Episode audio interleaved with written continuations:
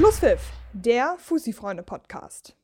Herzlich willkommen zu einer neuen Ausgabe unseres Podcasts Schlusspfiff. Der FC Eintracht Norderstedt hält die Klasse. Am letzten Spieltag gewannen die Norderstädter mit 3 zu 1 gegen Germania Egestorf und sicherten sich damit den Verbleib in der vierten Liga. Die Garstädter beenden die Saison auf Platz 13 und Trainer Jens Martens war nach dem endgültigen Klassenerhalt sehr erleichtert.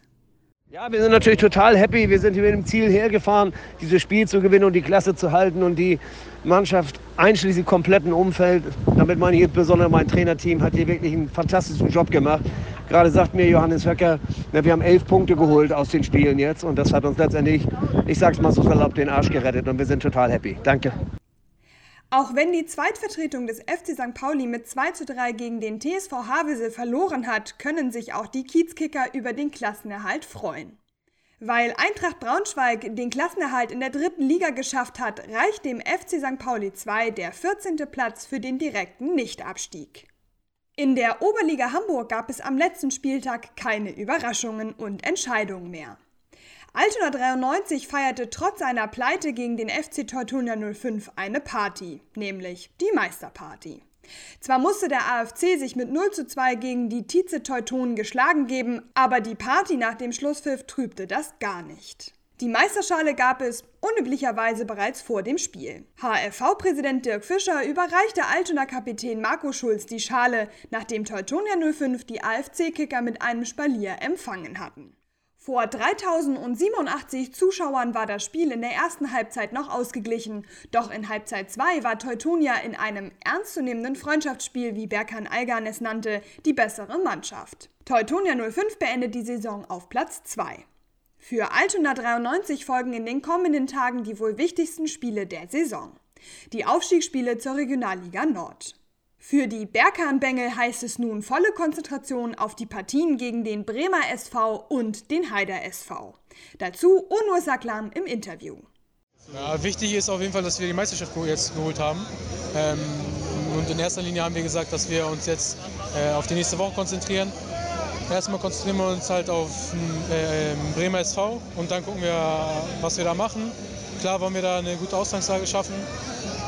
Wenn es klappen sollte und wir dort gewinnen, können wir mit, ähm, ja, mit einer ruhigen Brust nach ähm, hier, in Hamburg gegen Heider SV spielen.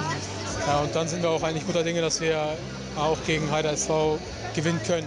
Aber wichtig, was unser Trainer schon gesagt hat, ist einfach, dass wir erstmal von Spiel zu Spiel denken. Das hat er über die Saison gesagt. Das hat er jetzt auch wieder nochmal an uns appelliert, dass wir erstmal uns auf Bremen konzentrieren sollen.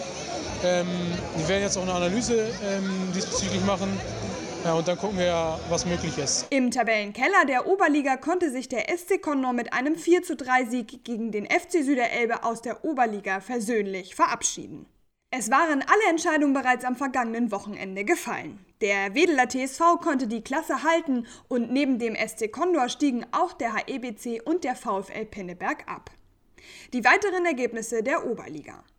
Kurs lag gegen Dassendorf 0 zu 1, Niendorf gegen HEBC 5 zu 1, Viktoria gegen Meindorf 6 zu 0, Pinneberg gegen Rugenbergen 0 zu 10, Ostdorf gegen Buchholz 5 zu 1, Concordia gegen Sasel 2 zu 0 und BU gegen Wedel 1 zu 1.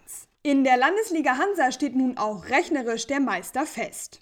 Eine gute halbe Stunde musste gezittert werden, doch dann stand endgültig fest, dass der Bramfelder SV den Titel holt und in die Oberliga Hamburg zurückkehren wird.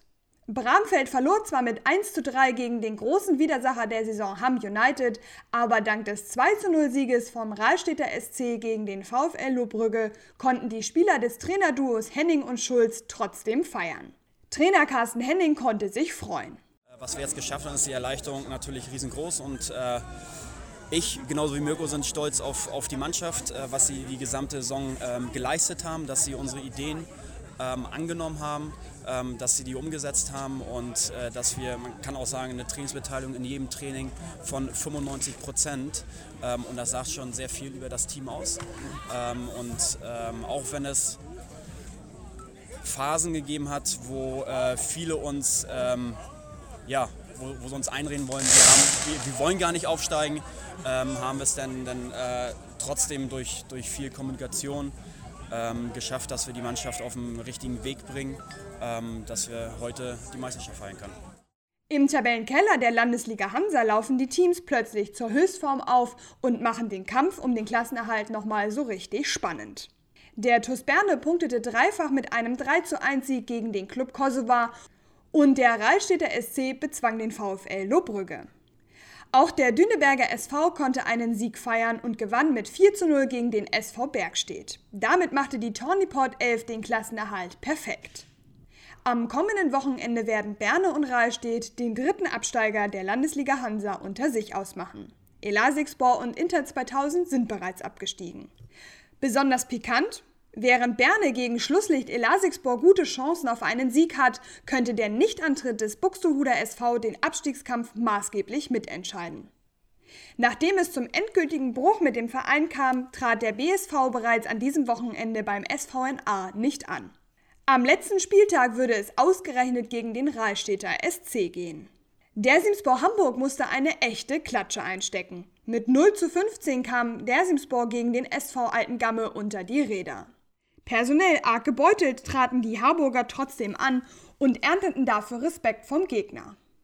Der Fortbestand der Ligamannschaft der Harburger, die seit Monaten ohne sportliche Heimat sind und nicht trainieren können, soll für die kommende Saison aber sicher sein. Der Vorstand will sich in dieser Woche dazu äußern. Wir bleiben da für euch natürlich dran und ihr bekommt dann alle Stimmen bei uns online zu lesen. Die weiteren Ergebnisse der Landesliga Hansa. FC Voran Ohe gegen Vorwärtswacker Billstedt 1 zu 3 und FC Elasigspor gegen Inter 2000 11 zu 7. In der Landesliga Harmonia verlor der Meister HSV 3 mit 3 zu 6 gegen Nikola Tesla. Der Auftritt der Rothöschen sorgte dafür, dass Trainer Markus Rabenhorst anschließend mächtig lospolterte. Seine Aussagen könnt ihr natürlich bei uns online auf fussifreunde.de nachlesen. Die weiteren Ergebnisse der Landesliga Harmonia. Harburger TB gegen Halstenbeck-Relling 1 zu 1. Elmshorn gegen FC Türkei 0 zu 3. Union Tornisch gegen Skala 1 zu 0. SC Nienstedten gegen SV Eidelstedt 3 zu 2, Paloma gegen Haagsheide 1 zu 2, Niendorf 2 gegen Lockstedt 6 zu 2 und Sternschanze gegen Ranzau 1 zu 3. In der Bezirksliga West steht der SC Hansa 11 als Aufsteiger fest. Mit einem 6 zu 1 Sieg gegen die SV Lied sicherte sich Hansa 11 die Meisterschaft. Am letzten Spieltag hat Hansa 11 spielfrei, Verfolger Blau-Weiß 96 Schenefeld kann in der Tabelle nicht mehr vorbeiziehen. Und auch in der Bezirksliga Nord steht der Aufsteiger fest. Zwar schon seit einer Woche, doch trotzdem feierte der ETV mit seinen Fans ausgelassen. Mit 1 zu 0 konnten die Eimsbüttler im Derby gegen den FC Alsterbrüder knapp gewinnen und danach den Aufstieg und die Meisterschaft ordentlich zelebrieren. Wie genau das aussah, seht ihr im Video auf unserer Seite fussifreunde.de. Das war die neunte Folge unseres Podcasts Schlusspfiff. Bis nächste Woche. Schlusspfiff, der Fussi-Freunde-Podcast.